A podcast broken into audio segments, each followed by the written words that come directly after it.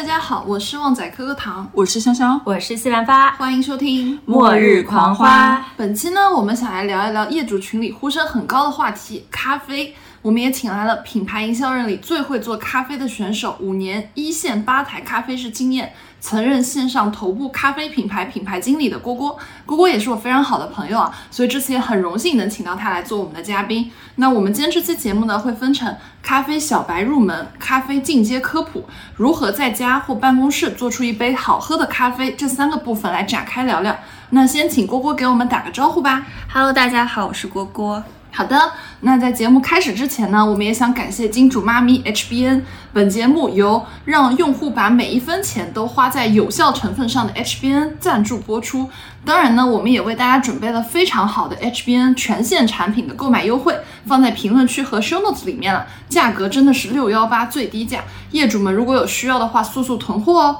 哎，那我们可以先从那个咖啡点单开始，因为我每次去咖啡店就是点咖啡的时候。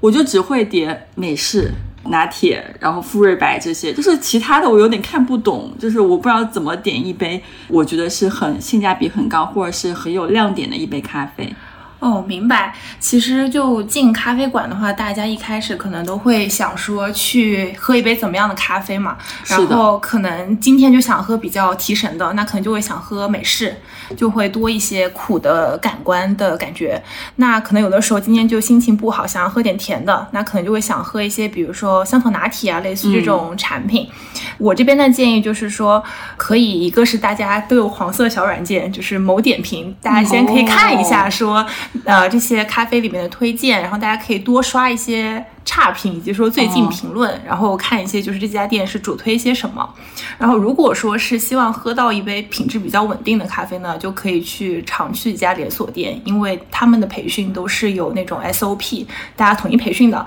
所以说出品啊就会比较稳定一些，而且包括它机器、嗯、很多都是那种全自动机，所以说它的配方也会非常的统一吧。就基本上不会说出现太难喝的一个情况，但如果说比较想喝一些特调啊等等，就可以去一些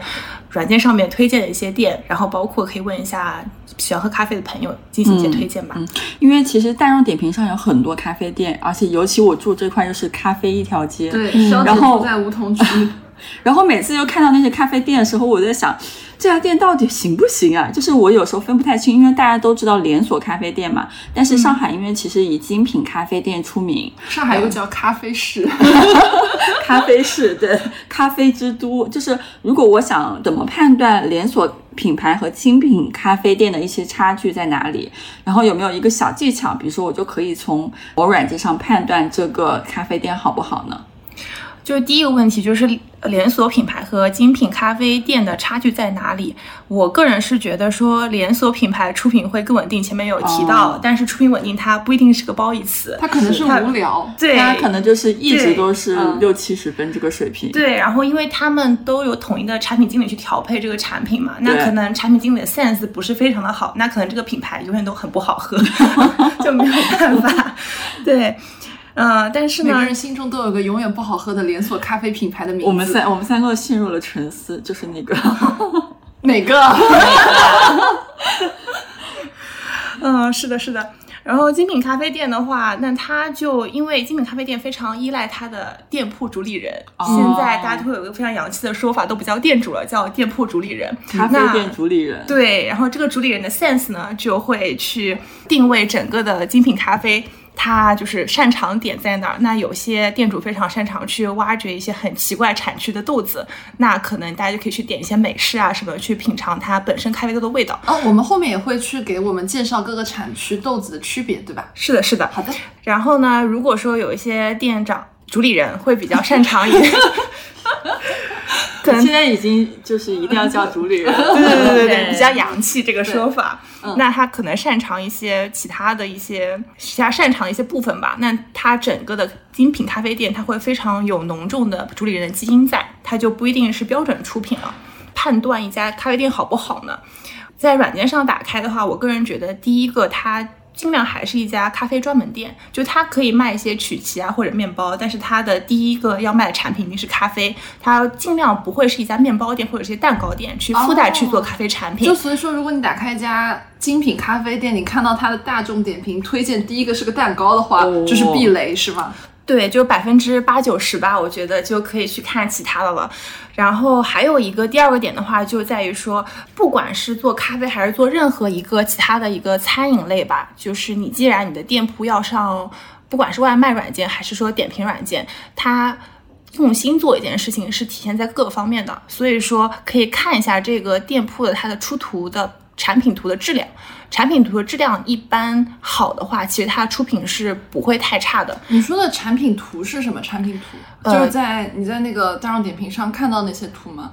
它其实是会有一个商家菜单那一栏，如果商家菜单它如果拍的非常仔细的话，基本上它都是店主非常用心维护的。而且哦比还有一个点是在于说，不管是外卖软件还是说大众点评上面，大家看近期差评或者近期评论，差评那一块儿，如果商家是非常用心去回复的，去跟你去纠正一些咖啡知识的，那基本上都可以理解为这个店主在非常用心的去运营这家咖啡馆，然后基本上出品质量也不会差到哪里去。学习学习了，学习了，我觉得好有好有用哦。是啊，而且就是这种细节，其实大家其实平常会没有注意到这些东西。对，嗯，我发现我买那种咖啡和面包都是这样选的，就是图哪张图好看我就点哪家的。可以，对，当然也有非常会运营就是线上软件，但是出品不好的一些呃咖啡店吧。但是大家就是评价区和图片质量这两个点都可以一起去进行一个考察和评估。运用，运用，对对对，对。嗯，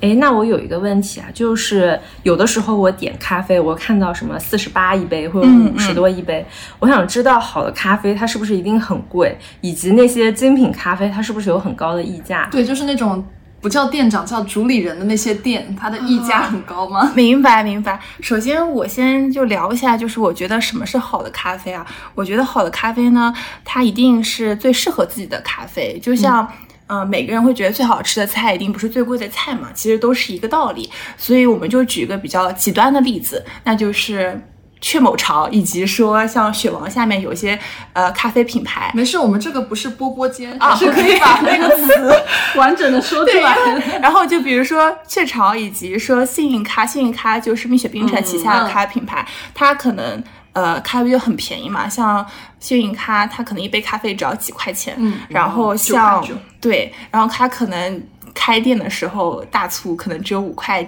多钱也有很有可能，然后像雀巢的话，它那种速溶三合一可能就只要几毛钱，但是大家觉得好喝，那它就是好的咖啡，并且这种速溶咖啡随着整个科技的以及说配方的迭代吧，它其实对身体的负担也会小很多。所以说，只要大家觉得好喝，那就是好的咖啡。对，也不要用价格去判断一个咖啡好或不好。就是我之前有在上海一家精品咖啡馆花一百五十八块点了一杯手冲的耶加雪菲，就因为我看菜单，它是应该是那个时候最贵的一杯，我想我当时什么都不懂，我觉得最贵应该是最好喝的，然后我完全 get 不到。所以所以说，其实好的咖啡它不一定很贵，就是我自己可能我觉得瑞幸也很好喝，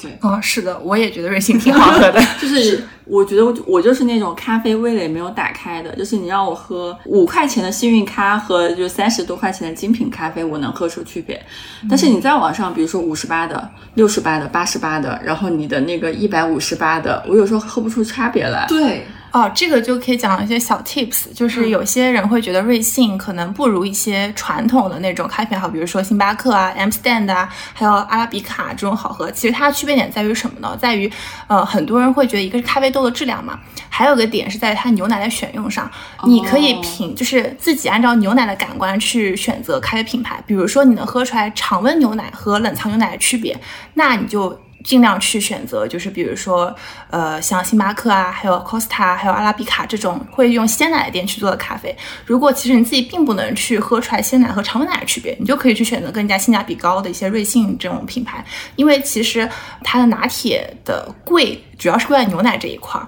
对，因为牛奶这一块，因为要冷藏，鲜奶的话，它成本就会上升嘛。对，所以瑞幸它为什么能做到平价，也有部分这部分供应链的原因。嗯，学习了。哎，那我们还是接着刚刚那个问题啊，就是小众精品咖啡它的溢价有多少？嗯，是这样的，就是小众精品咖啡呢，它其实。在中国没有一个非常直观的一个衡量标准，很多时候也是大家打出来的一个概念。那我会觉得说，小众精品咖啡呢，在目前的市场上主要分两个流派，一个就是喝咖啡的本味，就是用手冲啊、虹吸啊、冰滴这种听起来非常高大上冲煮手法去冲一些非常拗口的产地名的咖啡豆，然后还有卖我一百五十八一杯，对对，但是这个东西呢，就非常像奢侈品，它只会赚。有钱人的钱，嗯，就是大家就大概理解一下，因为我是做比较前端的生意的，是咖啡师加上营销人嘛，所以说在供应链这一端呢，大家末日狂欢又是声量逐渐升高的一个播客，所以不懂的就没有说那么清楚，但是大家可以大概理解一下，就是它的这个的溢价空间就很像茶，等到它贵到一定圈层的时候，就它的客群就不是普通的消费者了，它就是要去赚那些冤种的钱。对，大家可以这么理解。对，这个溢价空间就没有上限了。我现在满脸就写着“大冤种”三个字。对，然后还有一种市面上比较常见的精品咖啡呢，就是像上海那种 OPS 啊，还有像村口大树啊这种特调咖啡，它有点像做鸡尾酒嘛，就是把咖啡当做基底去做很多咖花式咖啡。然后这种咖啡的它溢价，我会觉得还好，因为它的前期测试成本，以及说它人员成本，包括说它这种店开的地段，其实租金其实都很高，所以。说它的溢价空间会比普通的那种连锁店会高一些，但是也是根据它成本来定的，所以就还是一个比较正常的一个成本结构。嗯，懂了。哎，那我这边接着我们咖啡点单这个问题，还有个特别小白的问题啊，就是我比如说去有些店，他会告诉我你要中烘的豆子还是深烘的、浅烘、中烘、深烘。我都不知道这什么东西，然后每次都问店员说：“那你给我推荐一个。”然后他就说：“啊，那我们更多的人点的是什么什么？”对，所以我今天也想问一下专业的。咖啡师代表的是什么意思？明白，就是中烘和深烘，其实它都是咖啡豆的一个烘焙程度。就是从比较硬核知识点上来说呢，就是咖啡豆的颜色表面呈肉桂色，它大概在呃烘焙的时间大概是八分钟左右的时候，就是定义为中烘焙嘛。然后当它整个咖啡豆颜色呈褐色，呃，就颜色比较深的时候，那它整个的烘焙程度大概就是十分钟，然后甚至十分钟以上会更多一些。呃，但是这个问题的，其实大家根本还是希望说，我应该怎么去选中烘还是深烘的咖啡豆嘛？那我们就从直观的上的风味来说的话，喜欢不太苦，甚至能够接受一点咖啡酸味的，我会建议选择中烘的咖啡豆，因为基本上中烘咖啡它选的产区都是会带有一点花香啊、果香风味的，这样大家可以喝出来一些咖啡果本身更具有水果风味的一些调性。但如果你是喜欢醇厚风味啊，喜欢比较传统。的苦味的咖啡风味的宝子们就可以选择深烘焙的咖啡豆，这个味道会比较传统，然后接受的人也比较多。那浅烘焙是什么个味型啊？浅烘焙的话，它整个的，比如说我们用浅烘焙的咖啡豆去做美式，那它整个的咖啡呈现出来的味道。可能已经离传统咖啡的那种苦味醇厚已经离得很远了。你可以理解为它是一个带有咖啡风味的一个果汁的一个产品。哦，对，它的苦味会非常的浅，它离传统的咖啡的味型会差比较远嘛。所以说，其实目前从普世上的角度来说，接受度不是很高。但是精品的咖啡圈确实还蛮多人喜欢选用中浅烘焙度的豆子的。嗯，我以为越是精品的咖啡，它越喜欢那种苦味，就是那种咖啡的那种。其实都有，就是外滩有一家店，不知道你们知不知道，就是日本有一家日本的咖啡馆，因为日本人他比较喜欢喝深烘的豆子，所以他那边即使卖一八八或者二八八的那种手冲咖啡，他都是选择深烘。对，但是呃，像欧洲国家和澳洲国家，他可能会比较追求咖啡果实它本身果实的风味，那他可能就会选用更加嗯浅烘焙的一些。豆子去做它的精品的咖啡，但是为什么大家会觉得说深烘焙可能就不是一个精品的一个选择呢？是因为最早的时候，星巴克刚刚进中国的时候，都用的是深烘焙的豆子。那它为什么会选用深烘焙的豆子呢？一个是因为它里面有罗布斯塔这个豆种的豆，成本会。较低，还有一个原因就是在于说深烘焙的豆子它放了很久，它的风味不会有一些剧烈的变化。但是浅烘焙和中烘焙的豆子，你可能放一个星期和放一个月甚至一年，它的风味就会差很多很多。原来是这样，对，他们是从成本上考虑的。哦，对的，对的。嗯，这就是新鲜的肉和腌制的肉的区别。哦，你悟了，你悟我了，悟了，我懂了。是的，熟成，熟成。对，哎，那我们就接着刚刚都聊到豆子了嘛。其实我最近也看到，就是说有一种，就是你在点单的时候，你会看见那个单子上说 S O E 豆子。就是我有两个问题，什么叫 S O E 豆子？而且为什么他跟我说，如果你要换成 S O E 豆子的话，你要加钱？它比普通的豆子好在哪里呢？嗯，S O E 它其实是一个缩写，它的全称叫 Single Original Espresso，它就是单一产区咖啡豆浓缩，它的全名是。然后它的这有点像威士忌了，单一麦麦芽芽。对对对对，对，也很像勃艮第。对，因为它有单一，就一定会有拼配嘛。那哦平时我们不加钱的豆子的话，基本上都是拼配豆。拼配豆的话，前面提到一个豆种叫罗布斯塔，然后贵一点的一个豆种叫做阿拉比卡。拼配豆的话，基本上都是罗布斯塔跟阿拉比卡两个豆种进行一个调配。因为罗布斯塔比较醇厚，阿拉比卡相较于比较轻盈，咖啡因会少一些，那双方就可以互补一个风味上的一些缺点，然后都把优势给集中嘛。就比较平衡。对，然后呢，S O E 的豆子呢，它一个是说单一产区，所以它从一开始供应链最前端选豆子，它可能整个的要求会更严苛，要求严苛就会产量少，产量少那就是成本高，所以它就是会贵一些。加上有一些单一产区的咖啡豆，它为什么单一产区？是为了让大家能喝到这个产区更加明显的一些风味啊，所以说它这些成本造就了它 S O E 豆的需要加钱，但是呢，这都是我觉得是几年前就是比较流行的一个收费方式，因为它就是需要创造一个概念，让你这杯咖啡卖得更贵嘛。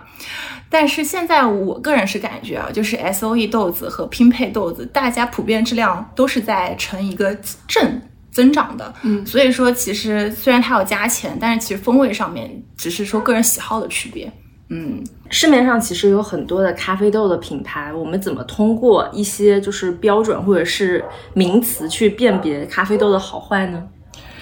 呃，是这样的，就是其实做咖啡豆的品牌能够有能力做咖啡豆的，它基本上都是连锁品牌的话，就历史非常悠久了。比如说我们熟知的雀巢啊、伊利啊，像他们的咖啡豆的话，基本上都是以中烘和深烘为主，因为这样保存更长久、更好去运输嘛。但是如果说你比较喜欢一些小众的咖啡豆的话，就是可以选择一些新兴的咖啡豆品牌，然后他们的选择。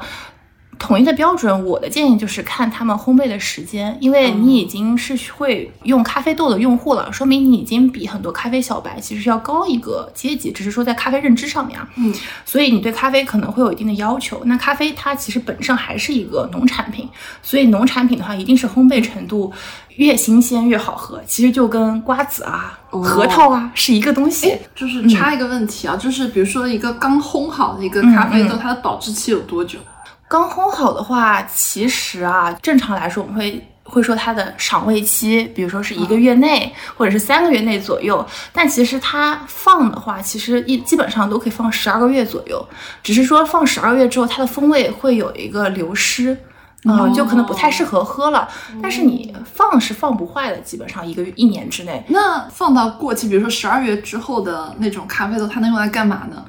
嗯，它比如说你磨碎了之后，可以土壤里面作为肥料啊，什么都很不错。对，但是你要上网搜一下，因为不是每一个植物都适合做咖就咖啡豆作为肥料。哦，懂了。所以如果说我之前买的豆子，但它已经超过十二个月了，最好还是不要再喝了，对吧？你肯定不要再喝，而且尽量还是按照就是品牌方，然后产品方提供给你的赏味期和保质期进行咖啡饮用，因为每一个品牌方它就是处理咖啡豆，就是保存它的条件其实都不太一样。嗯，哎，我还有一个问题，就是我们常见了很多那种咖啡品牌的豆子嘛，然后它是有产区分布的。我经常看，比如说像嗯南美洲的一些咖啡豆子，然后最近可能中国有一些其他云南啊、一些的越南啊，然后一些产区的豆子。还有很多非洲的豆子，哦，是，就肯尼亚是不是？对对对我在记对对对对，就经常我们会看到这些咖啡品牌豆子的产区，然后这种不同的产区，它的口感和味道有什么不一样呢？嗯，呃，咖啡的话，其实主要分三个大产区：中南美洲、非洲和亚洲。然后所有的咖啡最早最早在的产区就是非洲埃塞俄比亚，所以埃塞俄比亚就是咖啡豆的祖先，我们就这么称。然后呢，呃，非洲的豆子会比较偏花果香，就大家喜欢喝酸啊、果香、花香，就可以选择非洲的豆子。常见的就是埃塞俄比亚、肯尼亚。然后埃塞俄比亚最近好像什么夸葵啊、龟夏啊，其实都是属于埃塞俄比亚这个地方的。然后像中南美洲的话就会比较平衡，然后巴西、哥伦比亚产区都可以选择，就是不太酸、不太苦，你就可以选择中南美洲。但同样的，就是它也没有什么很生气一点，但是喝的舒服的话，就中南美洲其实是一个比较合适以及比较安全的一个选择。哦，所以那个豆子就会叫巴西豆或者叫哥伦比亚豆嘛？它也会给它可能取一个非常 fancy 的名字。哦，那你就要再追根溯源问他这到底是哪个产区的豆子，对吧？对，基本上都会标。但如果说你问咖啡师，比如说你问他果丁丁是哪一个，果丁丁是什么？果丁丁就是一个 fancy 的名字，就是还挺 fancy 的。对，因为它果丁像个新消费品牌。因为它果丁丁是哪个产区，如果它答不出来，你就不要在这家喝了。哦，那所以它是哪个哪个产区？就是非洲。哦，嗯，它是跟它有点果丁丁，其实是属于伊加雪菲的其中的一个就是品种。那所以我们那下个一百次去那个五十八的耶加雪菲，不知道是哪里的，那不知道到时候是不是果丁丁的。到时候得问一下那个咖啡师，你知道果丁丁是哪儿的吗？然后来判断他专不专业。对对对，但是他可能不一定知道果丁丁是哪儿，因为它呃咖啡豆的名称就是，比如说这家叫果丁丁，可能这家叫丁果丁，也是有可能的。哦 对对对，它只是一个名称而已。那有没有这种通用的？就比如说有一个你们业内的这种龟夏，你可以问他龟夏是哪一个庄园最有名，然后红标、绿标、蓝标哪个标最好？还有这种红标绿标蓝标，学吧，学无止境，太 深了。对对对，就是类似这种。所以这个的答案是什么？叶家雪菲是哪个庄园最好？叶家雪菲的庄园目前是，呃，每年其实它都有那种比赛，其实是没有特定的。但是龟下的这个答案就非常标准，就是翡翠庄园的龟下基本上是业内认为是最好的。啊、它是一个类似于八二年的拉菲这种感觉。哦，翡翠庄园的龟下，我记住了。记住了，对，当然它每年要考的。对，每年考考你。每年龟下因为都会有很多比赛，因为龟下基本上是世界最热门的一个品种嘛，所以说它每年其实拿第一的状元都在变，但是基本上翡翠庄园就是一个就是高端的，然后比较牛逼的一个水准。那所以绿标、蓝标、红标又是什么？呃，绿标、蓝标、红标的话，就是其实就是把翡翠庄园的龟夏进一步分了等级，然后它们的区别就是在种植海拔不一样，然后种植海拔呢最高的就是红标的龟夏，然后绿标呢就是其实就是蓝标和红标之间的一个产地，因为红加蓝就是绿嘛，所以它就叫绿标，然后最下面的就是蓝标，红加蓝是紫，哦，红加。嗯，红加蓝是紫 好了，这不重要了。怎么我们还有美术课？不是？那那我有个问题，但嗯所以就是咖啡种植的海拔越高越好吗？不一定，它会有它适合的海拔，但是具体是嗯多少的话，这边我们就可以举个例子，就是后面也会讲到云南咖啡豆嘛。然后像云南咖啡豆的话，就是在所有的产区里面的兴起之秀，它是属于亚洲产区的。然后它虽然是不像我们的咖啡，呃埃塞俄比亚是祖先那么早，但是呢。目前来说，它的咖啡豆的质量啊等等，其实都要比很多国外的咖啡豆质量要高了。哦，这么厉害！呃，是的，是的，而且说，因为现在中国对于整个咖啡的产业其实有很大的一个扶持，然后导致云南的整个的咖啡产业其实发展非常快。因为云南可能大家之前都会觉得它的茶非常有名，但是因为咖啡它整个的产业带动起来了嘛，所以很多的以前茶农会改为去种植咖啡。嗯，哎，那咖啡的话，它是只能在某些地区去生长吗？还是怎么样？对，它只能在某些地区生生长，因为它整个的生长条件还是要求非常高的。呃，比如说它就需要在。下面要扯一些专有名词，比如说它要在热带和亚热带，就是年均大概是二十度左右，并且没有霜的地区才能生长，并且它不能就是没有光照，它一定要有充足的光照，但又不能过于暴晒。嗯，因为它的那个果子变成红色，它就是需要光照的。但是你晒得很过，雨水又过于冲，它就会烂根，树就很难长。然后再加上它有一些海拔上的要求的话，其实在中国只有云南这种少数的条件，它才会有这种地方可以进行一个生长。嗯，所以云南是有这个地理优势去种植咖啡的。对，它其实非常珍贵。其实对于中国来说，这块地方，就是在云南第一棵咖啡树呢，它其实十九世纪九十年代传入的，大概是一八九几年的时时候，然后也就是它传到哪里啊？它就传到了，呃，我如果没有记错的话，它是在中国大理宾川县朱苦拉这个村子，啊、就是云南大理嘛。对，云南大理。嗯，然后这个第一棵咖啡树的扎根呢，就也让云南就成了中国咖啡的一个代表的一个地方。但确实，除了云南之外，第二个地方就是海南，可能会比较适合种，但是它又不像云南还有梯田。啊、它海拔是最适合种。，对对，是的，是的。哎，那云南咖啡它有什么优势呢？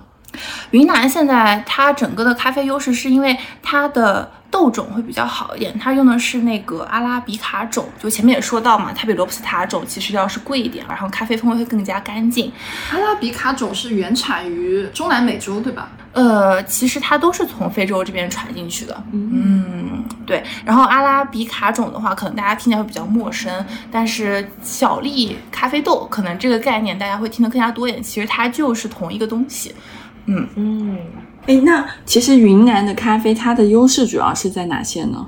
啊，第一个是因为它整个云南非常适合去种咖啡豆，所以它正好是被北回归线穿线而过，然后又因为它处于亚热带，然后这个气候呢就比较干燥，阳光充沛，就非常适合去种咖啡。然后就前面也说到，它选用的那个豆种是小果咖啡的这个豆种，所以说它整一个呃小果咖啡豆在水分啊。粗脂肪啊，以及粗蛋白等各项指标，其实都是高于外国咖啡豆的。哦，嗯云南咖啡它基本上是一个什么样的味型呢？它整个的味型的话，其实呃有中南美洲，也就是中南美和非洲的两个地区的优势的一个结合。嗯，它虽然是在亚洲啊，但是它整个的饱满度还挺高的，就是整个咖啡的风味饱满度挺高，并且呢，它酸度还行，且具有明显的花果香气。嗯，听起来是个六边形战士。对的，是的，是的。嗯，嗯，哎，那我们刚刚其实提到云南小果咖啡豆嘛，那其实咖啡豆它不仅可以用来喝，它作为护肤品原料也非常的优秀。这里就要提到我们本期金主妈咪品牌 HBN 旗下的咖啡因眼霜了。这个眼霜其实我们之前在好物分享里面有给大家安利过，就是它消肿能力非常的牛逼。全脸用，我太喜欢了。对，我记得那期发出来之后呢，我们的评论区和社群里面就有特别多业主问我们什么时候可以跟 HBN 合作，这不立刻给大家宠粉安排，评论区和 show note 界面都有大额末日狂花专属优惠券可以领。对我还记得当时我跟你们说这个 HBN 眼霜全脸用的时候，你们都惊到。半夜凌晨三点在群里跟我们讲，这个东西也太好用了吧？对，然后我自己是全脸用的嘛，这个眼霜让我用起来真的非常惊喜，特别是擦眼周跟下颌线这个比较容易浮肿的地方，这个就是我全脸用的原因，它消肿贼快。就我涂上去，然后刷个牙回来的时间，它就不肿了，真的堪比那个眼部的冰美式，特别适合你如果出去有个约会啊，或者说今天白天有很重要的事情，其实按我今天就是全脸用的，就是完全消肿，昨天熬夜到很晚都完全看不出来，而且它里面还有一个成分叫四重黄金胜肽，就相当于来说给眼周来了个马杀鸡，可以放松眼部。肌肉，然后舒缓眼纹。最厉害的是他们家自己研发的咖啡发酵液，其实它是直接拿发酵液来替代纯水的，就每一滴其实都是咖啡的精粹，而且它还有抗氧化能力嘛。现在就是像我这种年纪快三十了，其实我还是很喜欢买那种带有抗氧效果的眼霜。它上眼就是那种润而不油的感觉，就是滋润度吸收很快。然后因为我自己也是个油皮嘛，然后我也比较看肤感，然后我觉得它的肤感绝对 OK，就不仅是眼部，其实全脸用都完全没问题，而且还有股淡淡的咖啡味。对，然后这段时间我们大家都很忙嘛，天天熬夜，但是我的黑眼圈居然还淡了一点，而且眼下的有一些小细纹还抚平了很多，就真真的的很惊喜。真的，对我们昨天晚上就是熬得挺晚的，对，我们就是熬夜女战狼。我这个礼拜就没有三点之前睡过。天呐！然后最近我就发现，那个我有看到 HBN 联合中国国家地理拍了一个人文纪录片，然后我就以为是一个常规的纪录片我，也以为看之前，对，然后我就看了那个片子，但是我真的有学到很多东西，因为比如说像云南的小果咖啡，它在口味和性价比上都非常优秀，比很多进口咖啡都要好。但是因为之前在大山里根本就卖不出去，就一代又一代的咖农在这片土地上长时间的耕种耕耘，但是没有任何收获，然后也没有被人发现。然后这些事情其实就是 HBN 想要挖掘的属于中国特色植物成分的理念。我觉得很被这种打动到，就是能够挖掘一些我们就是本土一些真正有价值的东西，让这些东西然后被人发现，然后让这些能够去培育种植这些东西的普通的一些咖农，然后能够赚到属于他们自己的钱。对，国货才是最屌的。是的，然后我就觉得说这一点是非常好的，因为云南的小果咖啡之前是无人问津的，但是功效它其实是很牛逼的，尤其是它的抗氧化优势。所以就是 HBN 直接在云南设立了研发室，然后专门研究小果咖啡和咖啡发酵液。我觉得这一点特别好，因为这种愿意支持中国本土原材料产地的一些品牌，它其实是一个非常有实力的品牌，而且有社会责任感。对，因为你前期。去投入，然后去设立那个研发室，然后你去。对当地做一些扶持，其实是需要投入很长的时间、精力以及金钱进去的。然后可能前期还不一定有任何的收获，或者是有一些经济上的收益，但是还是愿意坚持做这些事情，真的就是一个很有社会责任感的品牌。然后我觉得这一点也是相得益彰的是，就是幸亏有这种云南小果咖啡，它的那些咖农的坚持，然后云南咖啡没有被埋没，它没有中间没有断档，它的现在的闪光点就被人挖掘出来了。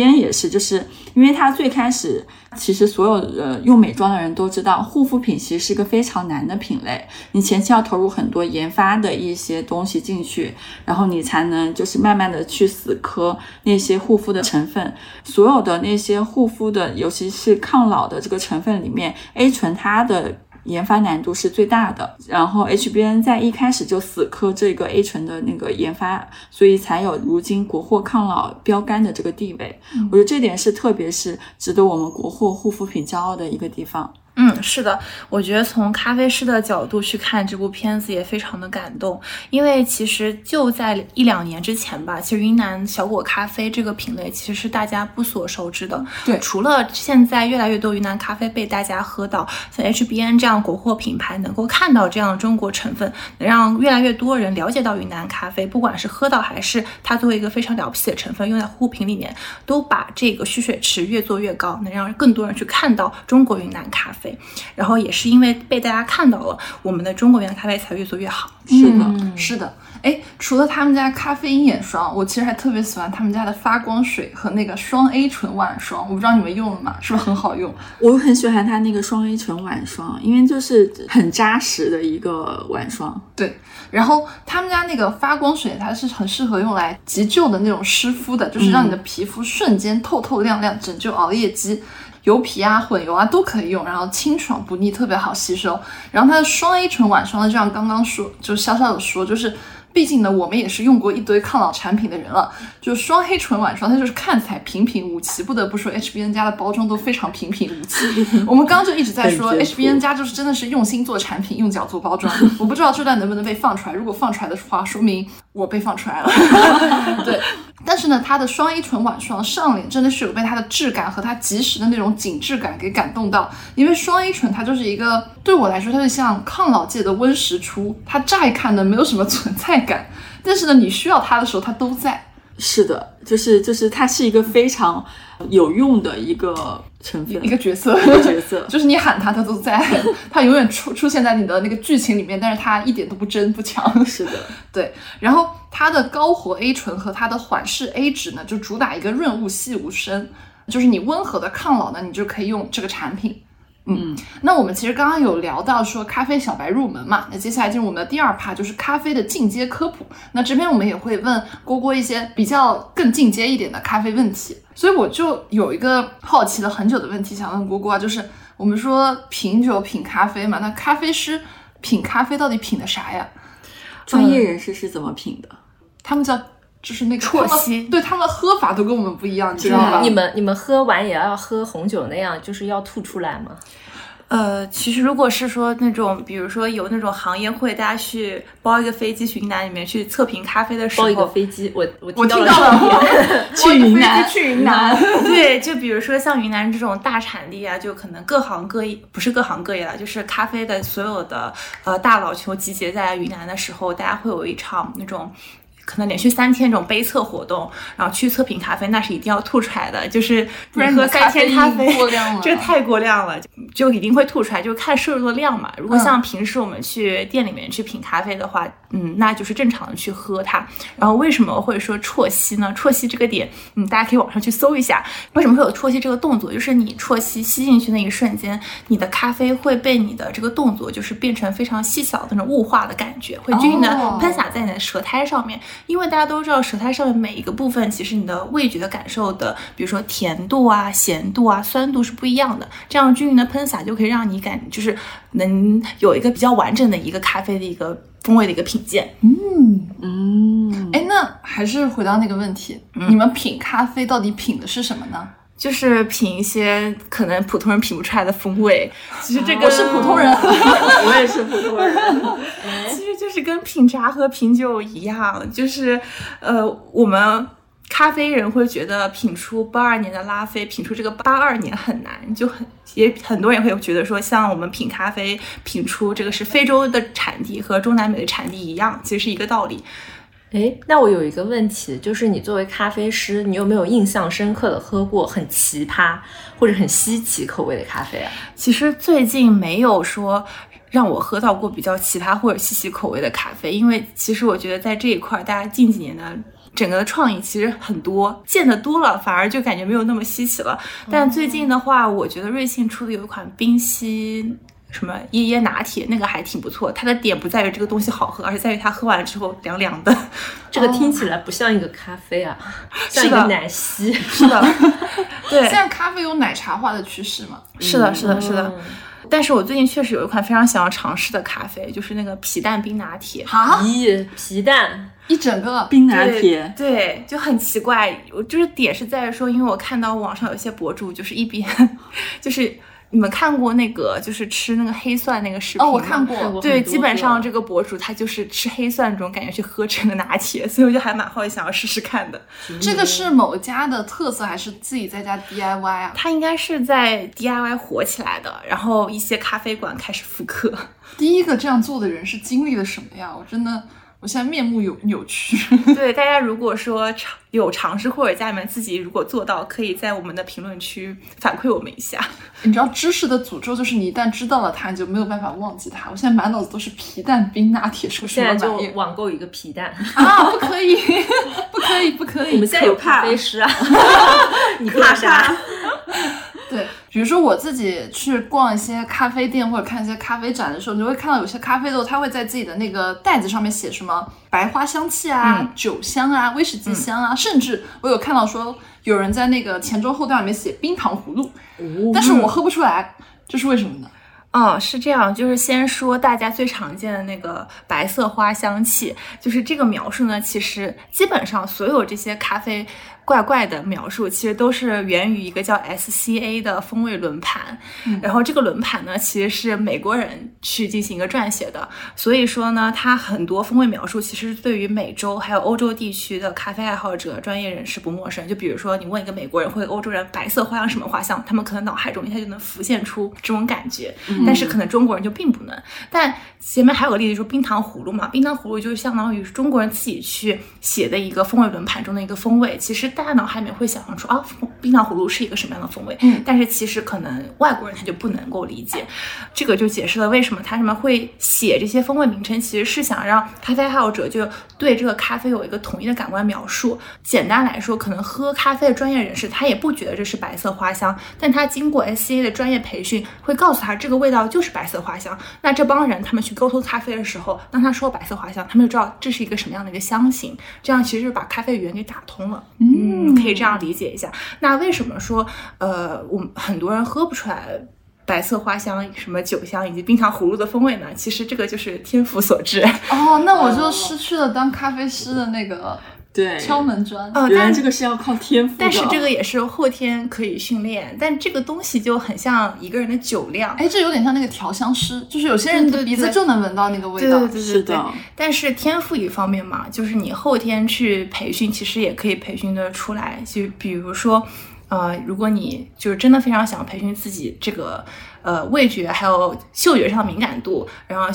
就可以有一些什么魔鬼水的训练啊，就比如说你把什么醋啊、柠檬啊这种东西进行一个结合，然后每天去喝，去看它比例是什么，就也是可以培训得出来的。然后像我们普通选手最常见的方法就是可以，呃，比如说像我这样的咖啡师专业朋友，你可以问我说哪一个咖啡它的白色花香是非常标准的，我就推荐你这咖啡豆去喝。那你每天喝一个星期，你就会知道哦，这个咖啡所表现出来的香气就是白色花香。那普通人其实也是可以做到的。嗯，哎，那我想问，因为我是一个打工人，然后其实我是有很重度的咖啡因依赖的，然后我对咖啡的要求可能就是提神 max。那我应该怎么去选择适合我的咖啡？有没有什么指标可以参考呀？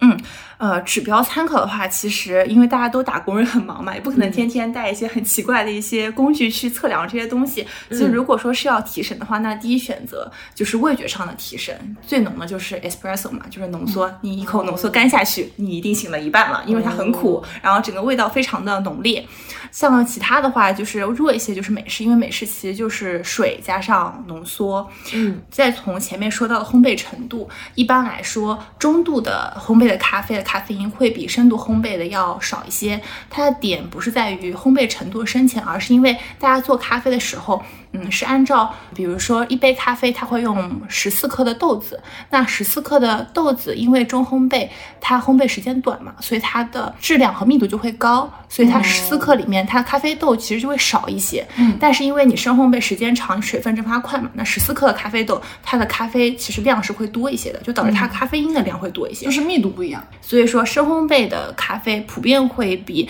浅烘呃中浅烘焙的咖啡的咖啡因浓度要高。嗯，哎，那我很好奇啊，比如说像姑姑你这样，就是已经有非常系统的咖啡知识了，你你是当时是怎么学这些知识的？比如说，我也想成为一个咖啡师，有一个专业的一个系统知识，有这方面的考试或培训吗？呃，其实是有这方面的考试或者培训的。假如说你已经有一定的咖啡的知识，然后包括已经成为过一段时间的咖啡师，你是有意愿去往更 professional 这个方向去发展的，你其实可以考一些证书。像国内外最著名的那证就 Q Grader 嘛，它是咖啡品鉴师，就是它可能更多的不是在它是一个国际统一的考试吗？对，是的，它是也是美国那边发起的，但是呢，它基本上就是国际的一个证书。这个证书不是考你怎么做咖啡了，是对于咖啡的整个的风味上的一个品鉴程度的专业化的一个标准证书。如果有点像品酒的 WEST。对对对对，但是如果说你是考你制作咖啡手艺，那就 SCA 这个协会其实有很多证书可以选择，这个大家就可以去搜一搜了。然后包括现在国内它也有咖啡师职业资格证。对，但是它的细则的话，大家可以去一些官方网站进行一下搜索，它对你的工作年限是有一定的要求的。那普通人如果想成为一名咖啡师，最快的方法就是去找一家和你眼缘的咖啡店去打工。哦 是的，又但是前提是大家要有时间嘛。对，如果有时间的话，可以，但是不建议选星巴克和瑞幸。咖啡是不错的，但是因为他们咖啡机用的都是全自动咖啡机，其实对于人的要求就会降低一些。所以真的想要去了解更多咖啡师的知识，你又有时间的话，建议去那些精品的咖啡店，然后以及说还在坚持使用半自动咖啡机的一些咖啡品牌进行学习。嗯 OK 懂了。哎，那这里面我想就是插一个有点小八卦性质的问题，就是你们咖啡师之间的交流有没有比较有趣的黑话可以分享一下吗？就是比如说你们咖啡师去点单是怎么点法？嗯，其实这一个的话，嗯，咖啡师的点单，我认识的咖啡师啊，嗯百分之九十以上进去先喝别人的美式。基本上美式好喝，那就说明这家店的水平不会太差，因为美式它就是水加浓缩液嘛。那浓缩液基底液好喝，那其他的东西不会太差，因为拿铁就是牛奶加上咖啡液。那如果说呃我们不能确定它的牛奶。它的打奶泡没有问题，我们基本上就是美式和冰拿铁，因为这样会比较稳妥。但是咖啡师点单，其实他黑话比较少，但是会我们会经常碰到一些经常被客人气死的一些情况。啊，可以分享一下。对对对，就比如说他会问你说，呃，我点的热美式为什么要给我加水？不然呢？对，不然直接一个浓缩液嘛。我就是 espresso 人会死吧？对，然后还有一些问题很奇怪，就比如说能不能给我一杯没有糖的香草拿铁？这个大家听起来没有什么问题，但是。问题在于说，其实香草拿铁很大部分它的香草风味其实来自于香草糖浆，市面上基本上没有一家拿铁的香草拿铁的风味是来源于香草籽真的帮你煮出来，它就都是香草糖浆带来的风味，所以基本上香草拿铁都是带有糖的。这句话好像是说给我听的。还有一个就是很多小朋友可能会疑问的点就在于说，不知道大家知不知道，就是你们觉得抹茶拿铁是咖啡吗？抹茶拿铁是抹茶粉和牛奶哦。对，嗯，那再问一下科科，为什么抹茶拿铁要叫拿铁呢？因为拿铁是意大利语牛奶的意思。哦，bingo，有真的有有认真准备哦，我跟你讲这一期。是的，是的，是的。那科科已经是一个非常厉害的进阶的咖啡品鉴哦选手哦，就一个问题就进阶了。对啊，懂拿铁就进阶了，我也懂啊。因为很多人其实不知道，但是可能大家生活在上海嘛，上海又是咖啡之都，所以了解的比较多一些。嗯，是的，就比如说，如果我因为我们几个都经常在家办公嘛，然后我想在家里，然后尝试一些手冲咖啡，呃，我需要买哪些工具比比较简单的？对，或者说在办公室想搞一套。嗯，首先我想问一下 Carol，你是一个非常注重仪式感的人吗？你冲手冲咖啡？我声音大的，是的，我想要就是有一些仪式感。阳光洒进来，然后、哦然后 Carol 老师在这边。嗯 明白明白。如果说是个非常注重仪式感，以及说对于整个的工具都是有一些有一些要求的话，那可能就需要准备滤杯啊，然后滤杯下面的分享壶，比如说咖啡豆。一些细嘴的手冲壶，然后还有磨豆机，其实这些就比较基础。然后像网上也有很多那种手冲壶套餐，其实就可以下单去购买。因为其实工具其实对于咖啡后面的口味影响其实并不大，还是要选择一个你喜欢的咖啡豆，以及说你要做手冲咖啡，它研磨度是跟每个咖啡豆是特性是不一样的。所以买咖啡豆的时候，你可以去问一下那个客服，说我要做手冲咖啡，请问什么研磨度合适？如果家里没有磨豆机，也可以让它磨好了再给你。虽然会有一点新鲜度上面的流失，但确实很方便这个方法。我就是差生文具多，就是文具要呃一定要配齐。对，哎，那我怎么样去辨别？就是比如说像家庭咖啡机啊、爱乐压呀，然后摩卡壶啊、法压壶啊，然后什么聪明杯啊，哪种工具更适合我呢？怎么样去辨别呀、呃，是这样，我觉得如果说你是一个有钱的，喝普通的拿铁啊、美式的人，首先前提得是有钱啊。我觉得就家里就可以配一套那种全自动的咖啡机，然后这个就很方便又很节省时间。然后它普通的美式啊、拿铁、卡布奇诺都能做。但如果你是嗯像 Carol 一样喜欢一些仪式感，喜欢自己体会动手能力的，那像爱乐压啊，还有摩卡壶，然后法压壶、手冲。的这些器具其实都不错，然后尤其是如果你是喜欢喝那种意式咖啡，就是那种意式咖啡机做的咖啡，但是家里面可能并不具备说放一台这么大机器在家，那可能摩卡壶是一个很好的一个选择。哎，那能不能给我像我这种懒人或或者是比较忙的人，在家可以配置那种性价比最高的咖啡工具，让我来抄个作业？呃，可以的。说到性价比的话，我觉得，比如说你是喜欢喝手冲咖啡这种精品类的咖啡的，其实最便宜的方法就是你买空的挂耳袋。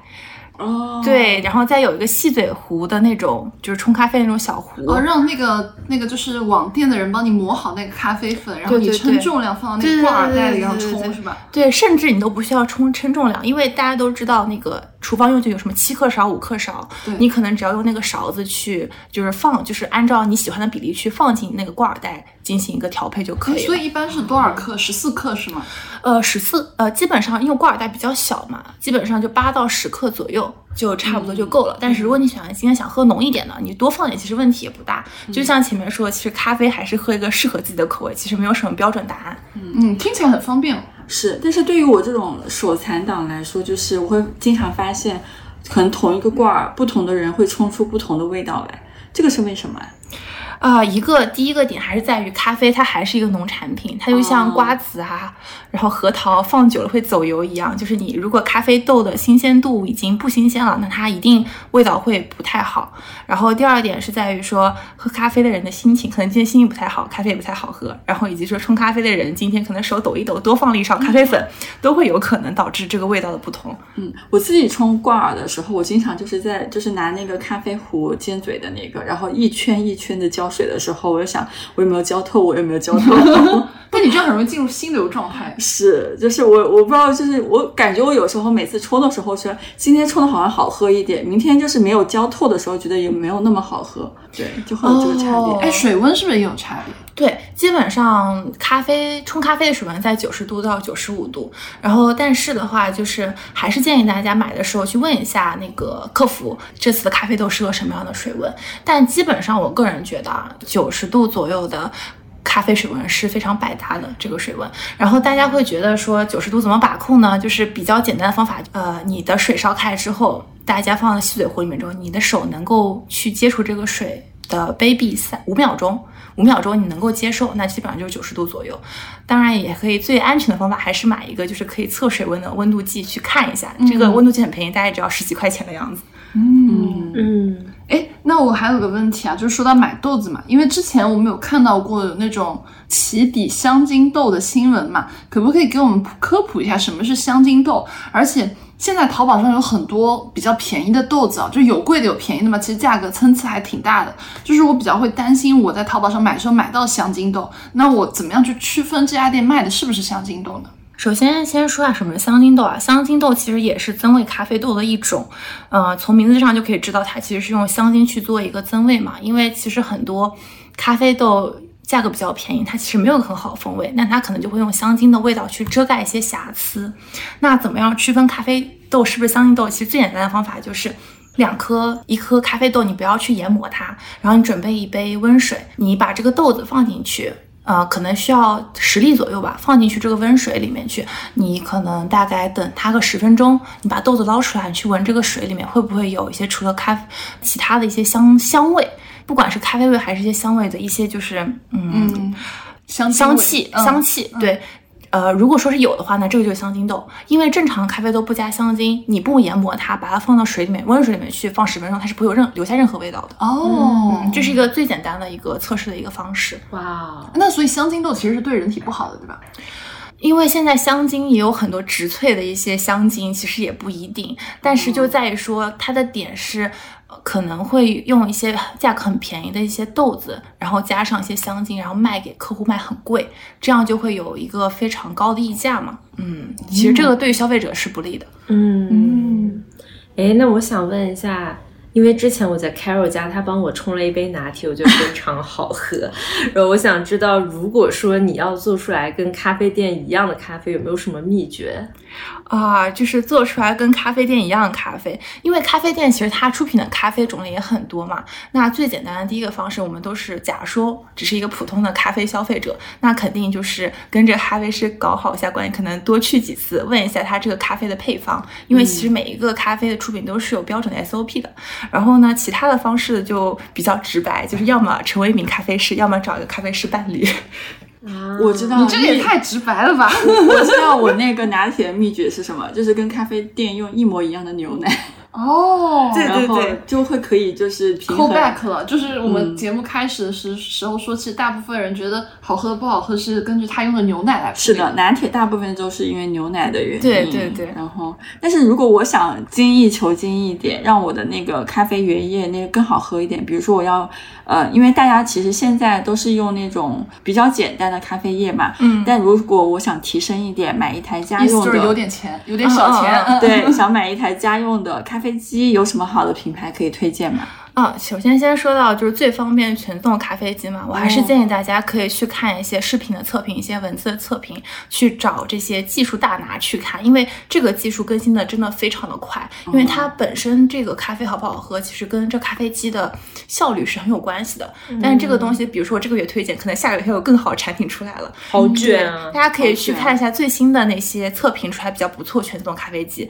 然后半自动咖啡机呢，我的个人所爱就是 Lamazoco，就是辣妈咖啡机一生推，它会比较贵一些，它可能最便宜的 mini 款就是要到两三万的一个价格。对，如果如果你走进一家咖啡店，看到它有个很大的咖啡机，然后上面写就是 L A 开头的那个名字，你就知道这家店有点东西。对，但是虽然说 Manner 很便宜啊，但是 Manner 所有的咖啡机都是 Lamazoco。哇，嗯嗯，就是 Lamazoco 虽然它比较贵，但是它真的是贵价里面性价比之王。像现在其实也有很多比它贵的咖啡机出现，比如说黑鹰啊这些品牌，但是的话性价比最高的还是辣妈，因为这个就比较深的一点知识，因为除了说咖啡机它。要出连续出品很多杯，它都没有问题在。还有一个最重要的就是它锅炉和它蒸汽出蒸汽棒的一个稳定性。像辣妈就是我用过的所有商用机里面出蒸汽以及锅炉最稳定的咖啡机。哎，所以那这么说，其实 Manner 也是一个半自动咖啡机。对的所以 Manner 里面的咖啡师是真的得自己有点咖啡手艺的，是吗？是的，其实他们要上课的。之前我们差一点跟 Man 的 co-branding 的时候，他们给我们介绍了他们的咖啡师的培训的流程，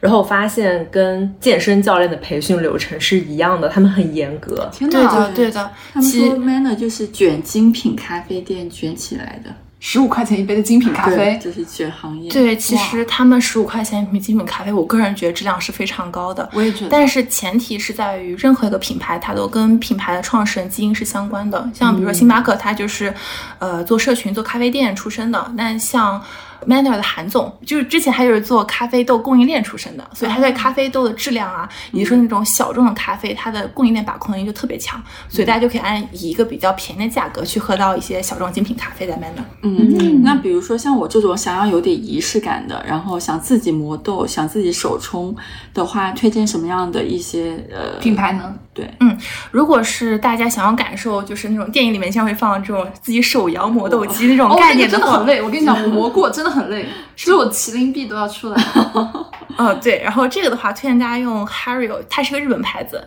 但是 H A R I O，对对对嗯，Hario，然后它这个牌子的话，呃，累还是一样累的，大家手摸起来。哎，我我我有个小白问题啊，嗯手磨跟电动的有什么区别？电动的磨的其实会更均匀一点。哦所以还是买电动的呗。啊、你想感受一下，你想感受一下嘛 你还是可以买手磨对的。，而且电动的真的很贵。电动的去磨咖啡豆，它可能研磨度的提升的那个效率跟它的价格提升效率是不成正比的。所以一个电动大概要多少钱？就是像贵的话，商用的那种电动的磨豆机，大几万的也会有。比如说德国的那个轰炸机，它就是很贵。嗯嗯嗯嗯。那算了，我还是买电动的吧，我不手磨了。但是我想买好一点的手冲壶呢。手冲壶就是那个 Brewista，它是一个哦台湾的品牌，然后它的手冲壶是可以做到温控的。比如说你在它的那个出口板上面填的是九十二度，它就可以把你的水烧九十二度自动断电，然后可能温度低下去点，它会自动再帮你烧到九十二度再断电。嗯，哦，这个贵吗？这个的话不便宜，但是还可以，就是也是在温控壶里面最有性价比的一个，就是它温控壶里面的辣妈咖啡机，可以这么理解。哦嗯，我要给大家推荐一个，就是我听我朋友说的，他他自己家住别墅，然后自己有一个很大的 house，然后他自己也很爱喝咖啡，他就买了一台咖啡机，但是他不是正价买的，他买的那个也是半自动的，很贵，他是在闲鱼上面搜咖啡店转让，然 后里面有非常多的咖啡机，真的有很多，对对对对特别是在上海，有很多咖啡店倒闭，他就会把那些仪器全部半价转让出去，然后有的还很新，自己家用嘛又没啥，然后他就是在闲鱼上搜那个咖啡店转让，然后自己淘了很贵的那种咖啡机，不过我不太懂，但是他跟我讲他是这么买来的，以后我哦，对学习了但是生活小技巧。但是他那个半价买的，其实可能也很贵。对，就是比如说，他可能这台机器十万块，那可能半价买也要五万块，就是大家理解一下这个概念。嗯，所以 Manner 那边那台咖啡机要多少钱？它那一台的话，我如果没有记错啊，它如果是双头的，就是它那个咖啡有组头嘛，如果是两个头到三个头的，我我记得没错，应该是十万十万十万多一点，还是十万少一点。对，但是不一定啊，因为我们看到都是零售价格嘛。他们如果是 to B 端的，像 Manner 这么多店，它可能价格就会便宜一点。那也很贵了，比我想中要贵。哎，我想问一下，雪王的那个咖啡是拿什么东西啊？雪王的咖啡吗？幸运咖，幸运咖哦，幸运咖的话，其实它也是用咖啡豆做的，但是它那个机器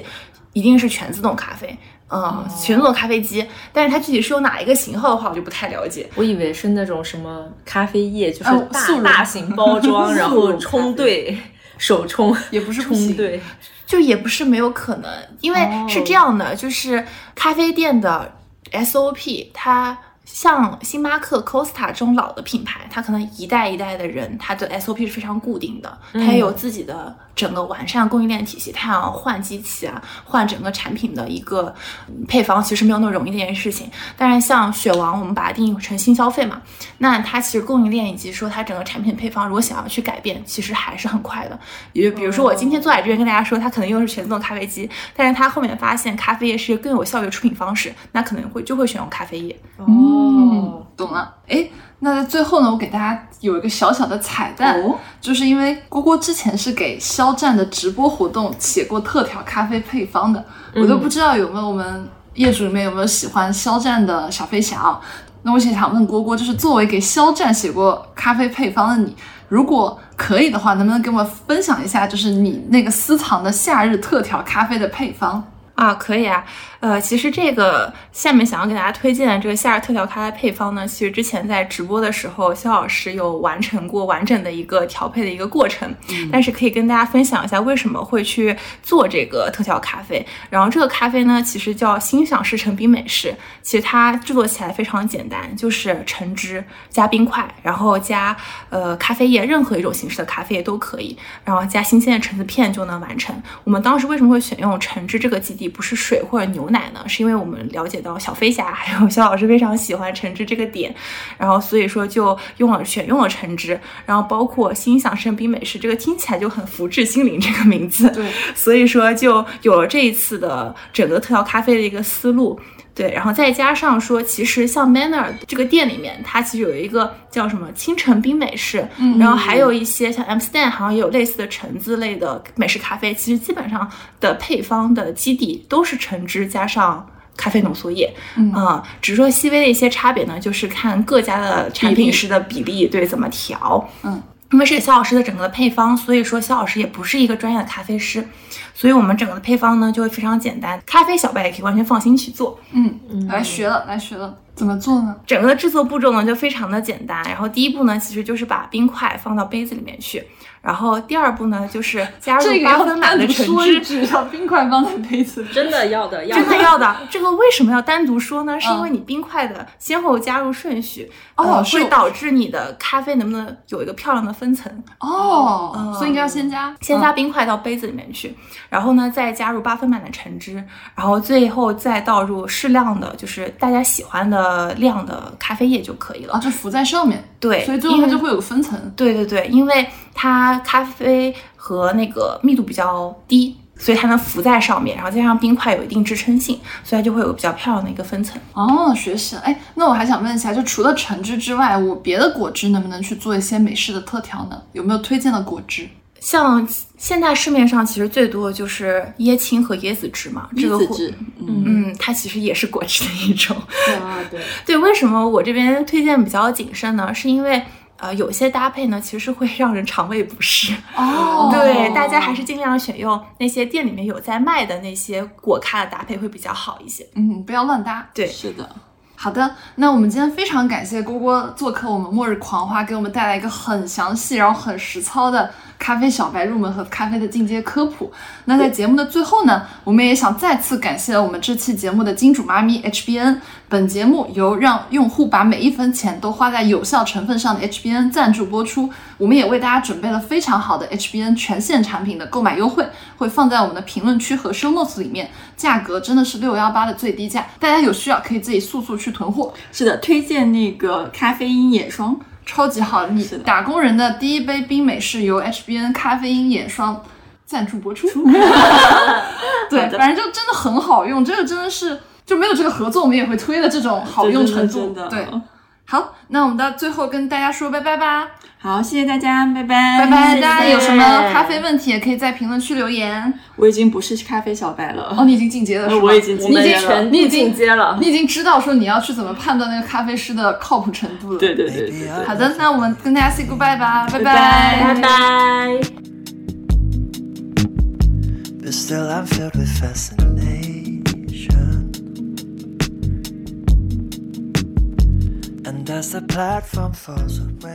感谢收听到这里，本节目由内容最好玩的播客厂牌宇宙电波出品，希望成为您居家、旅行、通勤、睡觉时的好心情、好伴侣。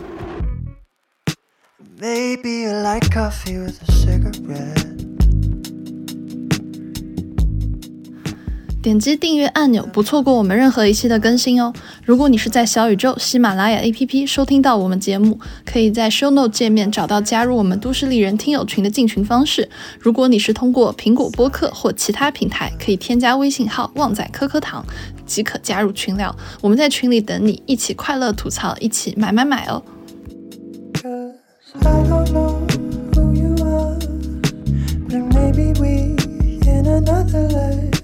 Could fall in love, have it all, and chase our daydreams. But here we are, sat across from one another on an empty train.